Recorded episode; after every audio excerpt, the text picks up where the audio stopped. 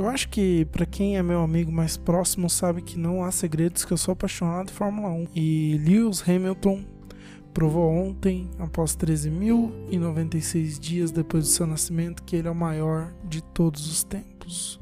Depois de ontem, que rolou uma corrida fantástica, uma corrida que ninguém ia dar nada para a vitória dele, saindo lá de sexto com rendimento pífio durante o fim de semana, ele deu um show na pista e arrebentou todo mundo. Provou que não há adversários à altura dele. Onde eu quero chegar com isso? O Hamilton ele é uma figura muito acima do esporte. Ele é uma figura muito importante. Eu não vou tocar no, na questão racial porque eu acho que não cabe a mim eu tocar nessa ação. Eu posso chamar alguém para trocar ideia comigo que possa explicar melhor que eu, alguém que tenha algum tipo de lugar de fala para explicar melhor que eu porque é tão importante o Hamilton fazer tudo que ele faz na Fórmula 1 hoje. Essas manifestações políticas, que na verdade não são políticas, são mais humanitárias, né? Como que isso pode ajudar ele, pode fazer ele o melhor de todos os tempos. Eu fico muito grato de estar vivendo essa época onde eu já vi Cristiano Ronaldo e Messi batalhando pelo topo o tempo todo. Eu sou muito grato a viver essa época de 4 em 4 anos. Eu tenho uma Olimpíada pra assistir via Usain Bolt regaçando todo mundo. Eu sou muito grato também de todo ano poder ver LeBron James arrebentando na NBA. Tem gente que não vê quanto que isso é legal, quanto que a gente tá vendo a história ser escrita na nossa frente, muitas vezes a gente ignora. Fórmula 1, muitas pessoas dizem que hoje não é mais a mesma coisa que nem na época de Senna, Prost.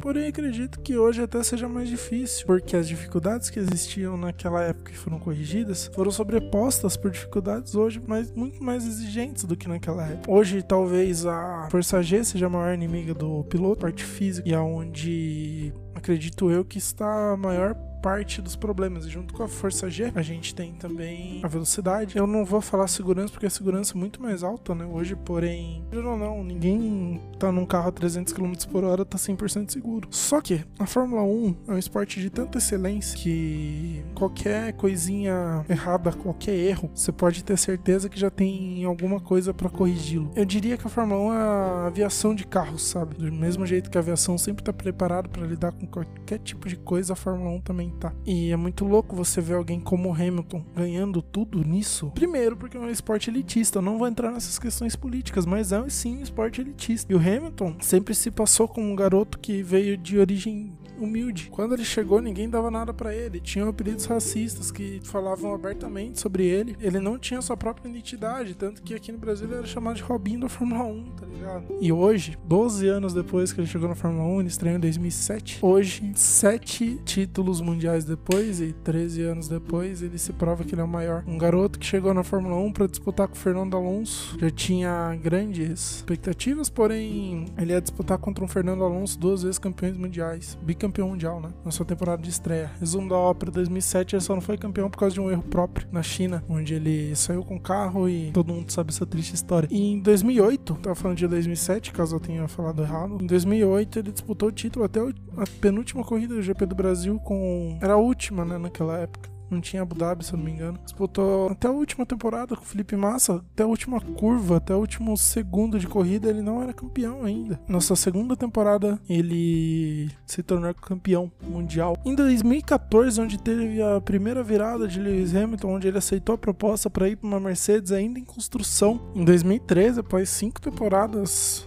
na McLaren, depois de cinco temporadas, quatro temporadas do seu título, Lewis Hamilton aceitou finalmente um convite que talvez iria mudar a vida dele. Foi para Mercedes, uma pequena equipe ainda em construção buscando a volta ao topo da Fórmula 1, onde tinha o Schumacher, depois da aposentadoria Rosberg, Schumacher saiu fora, Hamilton foi para Mercedes. Mas esperava ele, o que que aguardava? Primeira temporada de 2013 o cara era ruim, ele, se não me engano, venceu dois GPs, algo assim, um ou dois GPs. E também foi o ano do último título de Sebastian Vettel. 2014, mudança de regulamento de motor. A Mercedes, como já vinha trabalhando há muito tempo, dominou 2014. 2015, dois títulos pro Hamilton até aí, tricampeão mundial. Em 2016, talvez tenha sido a sua maior batalha dentro da Fórmula 1 até hoje. Eu garanto que até maior do que a que ele teve contra o Fernando Alonso, Dom Alonso das Astúrias, que foi contra o seu amigo de sempre, Rosberg, onde acho que custou até a amizade dos dois. Nico Rosberg trabalhou muito no lado psicológico e tentou secar qualquer tipo de confiança que o Hamilton tinha naquela temporada, onde em 2016 no GP da Malásia, se eu não me engano, o motor do Hamilton furou e na Espanha os dois se colidiram. E também foi outro campeonato que foi decidido na última volta do último GP, onde Nico Rosberg acabou sendo campeão no ano de 2016. 2017, companheiro novo, o Rosberg tinha saído da categoria, contrataram um jovem promissor Valtteri Bottas. Todo mundo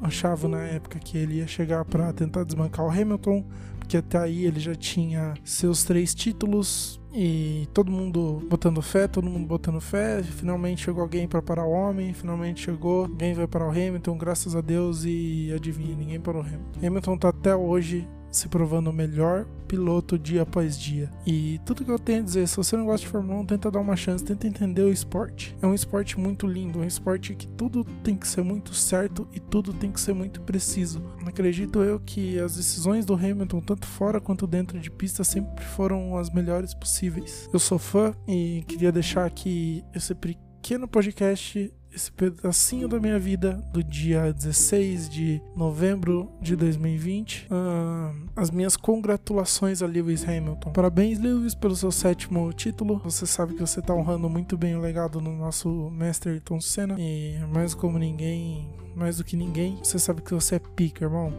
Valeu, velho. E, gente, eu vou ficando hoje por aqui. É um episódio mais curto, porque hoje eu passei o dia todo, vai ser um pouco atrasado. Passei o dia todo editando um episódio especial que vai ser na sexta-feira.